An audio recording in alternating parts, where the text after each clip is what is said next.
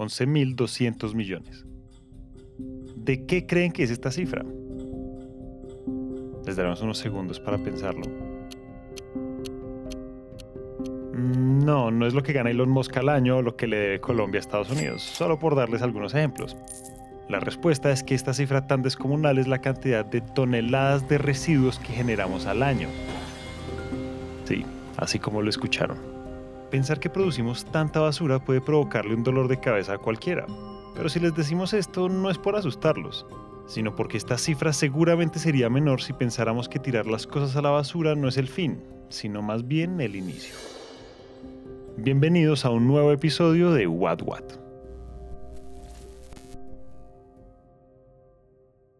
Hoy en día escuchamos en todas partes sobre la importancia de reciclar, de saber en cuál caneca va el papel y el cartón, en cuál los orgánicos y en cuál los residuos no aprovechables.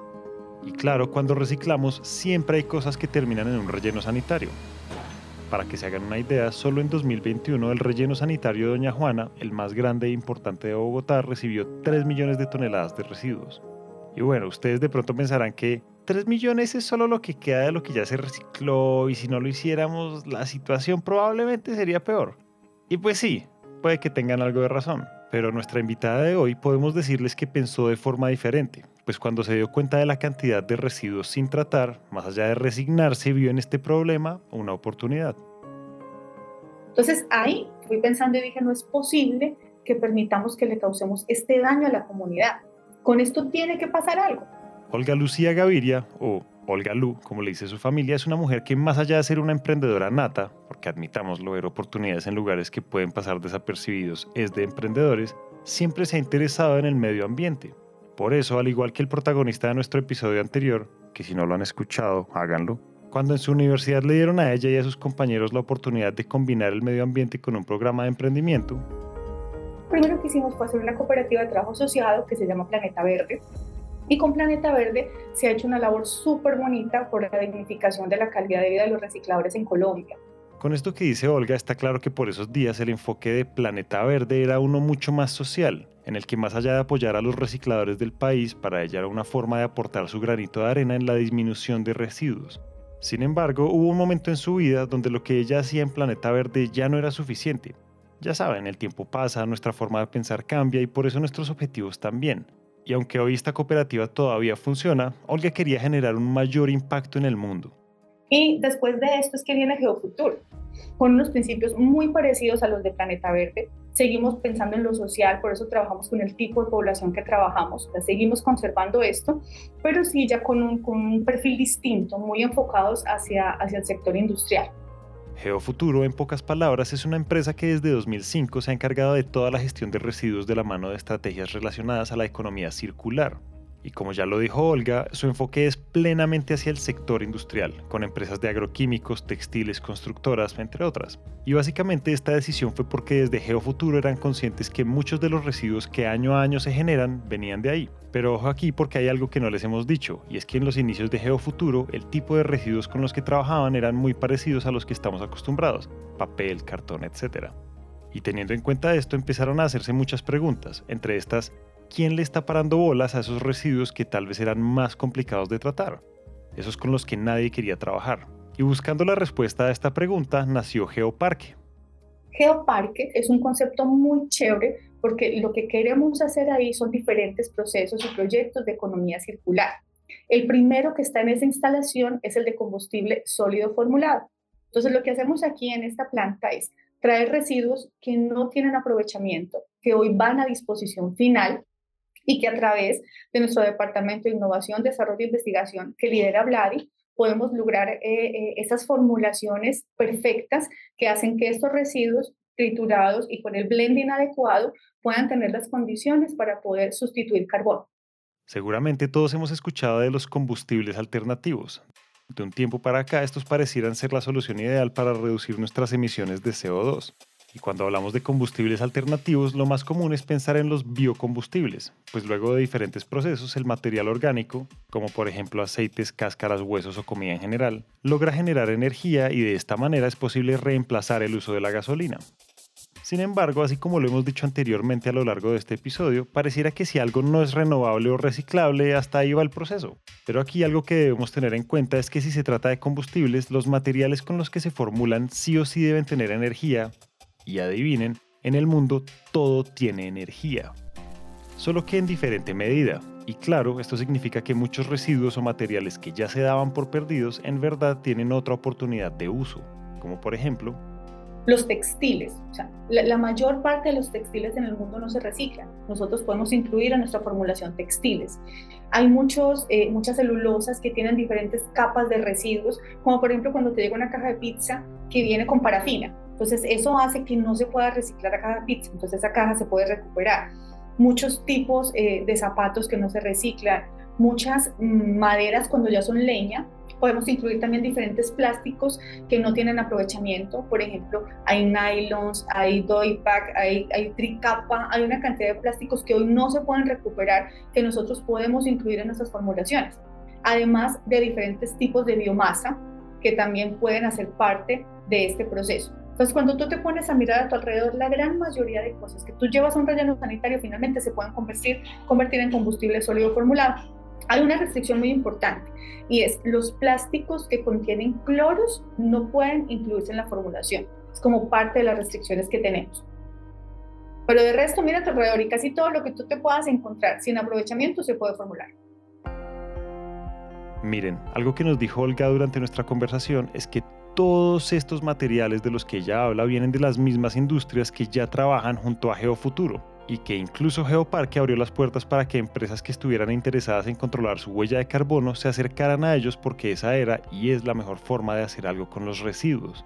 Sin embargo, más allá de saber cuál es la materia prima necesaria para formular este combustible, también es importante entender cómo se hace. Entonces, lo que hacemos es entender qué residuos están llegando, tienen todo un tema de laboratorios porque tienen que analizarlos, entender sus condiciones, sus condiciones físicas, sus condiciones químicas y con un software que el equipo diseñó y que ya está registrado, lo que hacen es, esa formulación para garantizar que el poder calorífico, que el cloro, que el azufre, que la humedad sí sean las adecuadas y las idóneas para que con este combustible logremos hacer la sustitución de carbono. Y por supuesto, detrás de la creación del software del que habla Olga, tiene que haber una mente detrás. Por eso queremos presentarles a Vladimir Martínez, o Vladi como le dice Olga, el director de gestión y desarrollo en Geofuturo. Entonces lo que hicimos fue desarrollar una formulación matemática aritmética muy sencilla. Básicamente es una combinación lineal de factores de fracciones en peso y poderes caloríficos, donde en principio lo que hacemos es definir cuáles son las magnitudes de esas corrientes que me permiten incrementar al máximo el poder calorífico.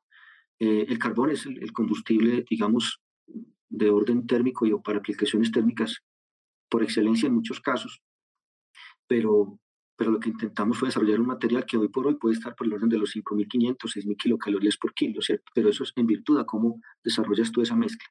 Ahora bien, el, el, el, tema adicional es que, eh, obviamente, eh, en el momento en el que este material se valoriza, él también aporta su propia huella. Es una huella menor, pero nosotros lo que intentamos fue en un escenario de optimización maximizar los parámetros que nos interesan y minimizar otros. Entonces, tratamos de que los balances de masa y balances de energía, en el proceso particular donde se aplique, se maximice el poder calorífico del, del energético y se minimicen sus impactos ambientales, ¿cierto?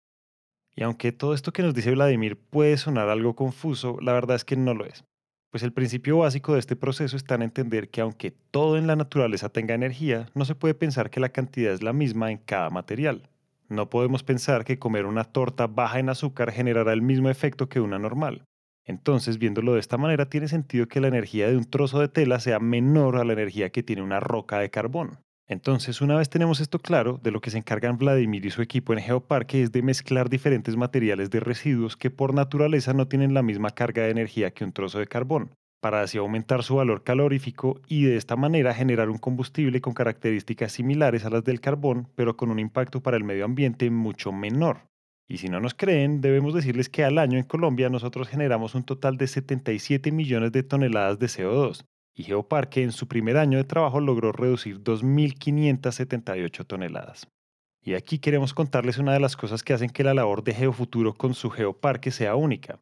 Y es que aunque nosotros ya les contamos sobre el proceso de formulación, o sea, la forma en cómo construyen o hacen ese combustible, El secreto está en que personalizan la fórmula según las necesidades de sus clientes. Entonces, precisamente es formulado porque a través de nuestro software, que le llamamos geocalculadora, lo que hacemos es formularlo de acuerdo al tipo de cliente. Entonces, unos te van a decir, mira, necesito un combustible máximo de 30 milímetros. Otro te va a decir, no, me sirve de 50. A otro le sirve de 70.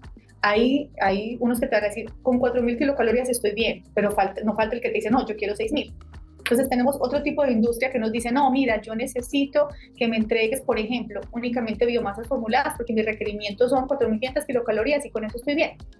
Entonces, lo que hacemos es buscar precisamente esta industria intensiva y, hay procesos donde hemos tenido que desarrollar el cliente. O sea, aquí el área de innovación Intari con su equipo ha sido súper top, porque nos ha tocado llegar y meternos hasta la industria, meternos hasta las calderas, hacer los ensayos en la sustitución, mirar que la temperatura sí llega donde tiene que dar, mirar que las emisiones estén controladas para decir, miremos que sí es una buena opción.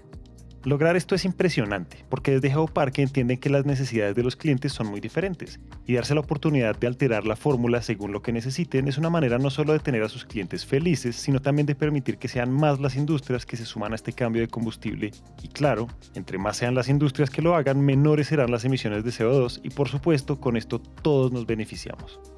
Ahora, ustedes podrían pensar que con tremenda idea y software a cientos de industrias les interesaría participar del cambio, pero aquí hay un problema porque aunque en el país hablamos de transición energética y de sustitución de combustibles fósiles, no es tan fácil hacerlo. O sea, a, la, gente le cuesta realmente tener un producto distinto y abrirnos las puertas. Lo que uno encuentra es precisamente procesos que ya están muy inconados, por decirlo así, y muy dependientes del uso de carbón. Y, y son tecnologías que desde el punto de vista mecánico, sobre todo resultan a veces un reto el transformarlas, porque los mecanismos de alimentación del carbón, digamos que para ellos opera muy bien y, resulta complejo hacerlos migrar a, otro tipo de, alternativas. Entonces te empieza, ya te empieza a decir la persona que maneja el horno, no, es que es más trabajo, no, es que no me gusta, no, es que entonces ahí es donde tenemos que entrar nosotros en ese proceso de acompañamiento para demostrarles que no es más trabajo, que no es más difícil, simplemente es un cambio.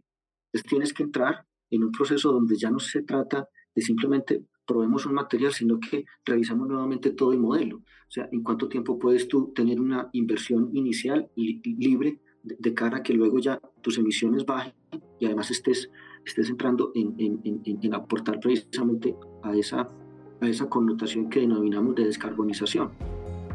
Entonces, eso es lo que tratamos de hacer, de, estar ahí con la industria, de acompañarlos, de demostrarles que sí se puede, de formular lo que realmente necesitan, que sea más compatible con sus procesos industriales para elevar estos consumos de, de este tipo de combustibles alternos.